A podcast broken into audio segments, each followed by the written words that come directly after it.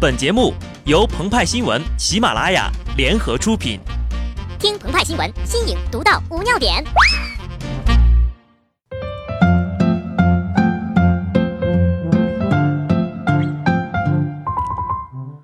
本文章转自澎湃新闻《澎湃联播，听众朋友们，大家好，我是机智的小布。一八七六年三月，美国人亚历山大·贝尔获得了世界上第一台可用电话机的专利权。一九七三年四月，美国摩托罗拉工程师马丁·库帕发明了世界上第一部商业化手机。科技的进步一点一点改变着人们的生活。八月，一份来自全国大学生发起的投票显示，百分之五十五点零六的大学生表示，暑假基本宅在家，靠刷手机度过。但是，当社会进入到人手一部或多部手机的时候，这项伟大的发明开始被不法分子利用。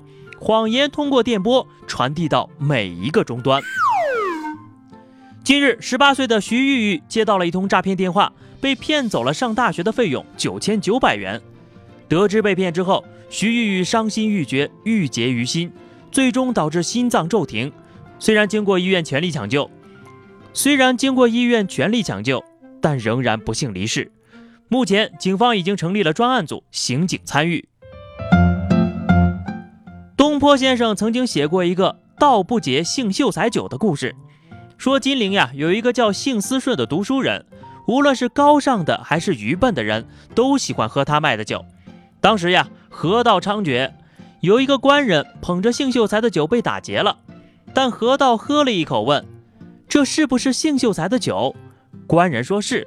河道们感叹着说：“我们怎么能抢劫姓秀才的东西呢？”于是把酒还给了官人。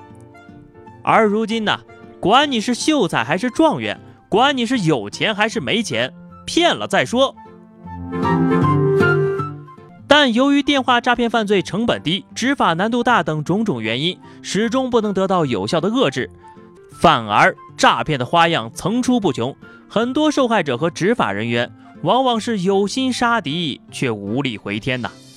鉴于此呢，鹏鹏和派派想了一些微小的建议。希望大家透过现象和案例看到问题的本质。一、电话未实名，追查难度大。据报道，用于诈骗的电话号码的号段普遍开头为幺七幺，以幺七零和幺七幺开头的号段当中，一百个号码九十九个用于诈骗。主要原因呢，在于该号段采用的是虚拟运营商，实名登记不严，归属地不明。颇受诈骗犯罪嫌疑人青睐，那么这时候呢，磁暴步兵杨永信的电击技术就派上用场了。大家都知道啊，手机是靠电磁波进行信号传输。以后谁要是接到了骗子号段，不光是幺七零幺七幺打来的诈骗电话啊，只要反手按一个键给他电回去，电得他生活不能自理。当然了，这需要杨老师夜以继日的进行开发，把电机和通讯结合到一起。一旦研发成功，这项技术呀就可以超越乔布斯，比肩特斯拉了。但鹏鹏他估计呢，杨老师的研究领域主要还是停留在电小孩的层面，没空踩你们。所以啊，电不到违法者，考虑一下租售服务平台的电信实体运营商如何呢？我们不禁要问了：运营商把平台卖出去的同时，是不是连监督监管的社会责任及职业操守？也一同卖了呢。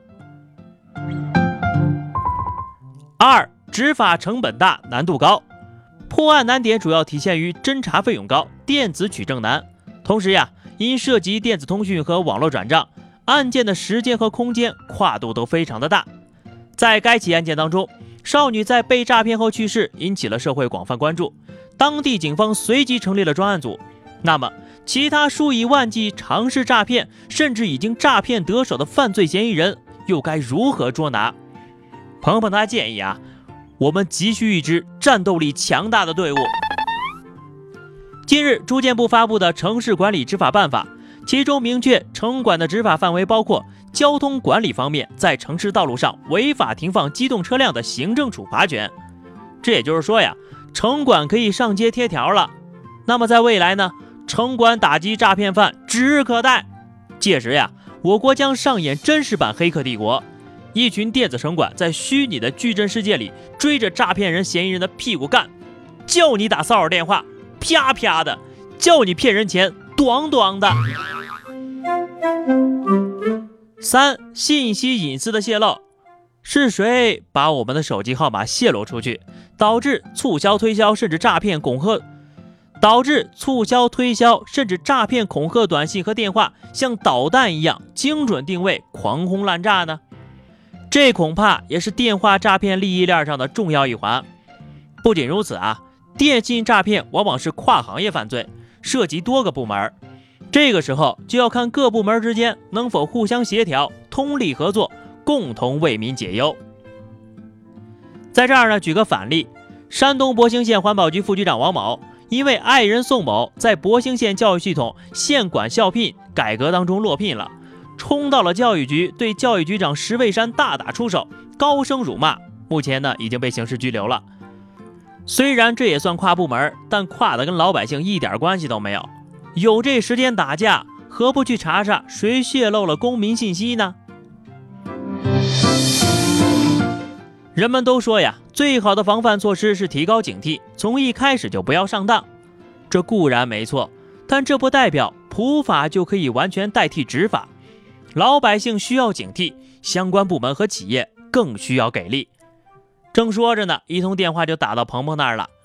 您好，这里有一张你的法院传票。这二零一二早就过了，我们还要传票干啥呀？更多新鲜资讯，敬请关注喜马拉雅澎湃新闻。下期节目我们再见吧，拜拜。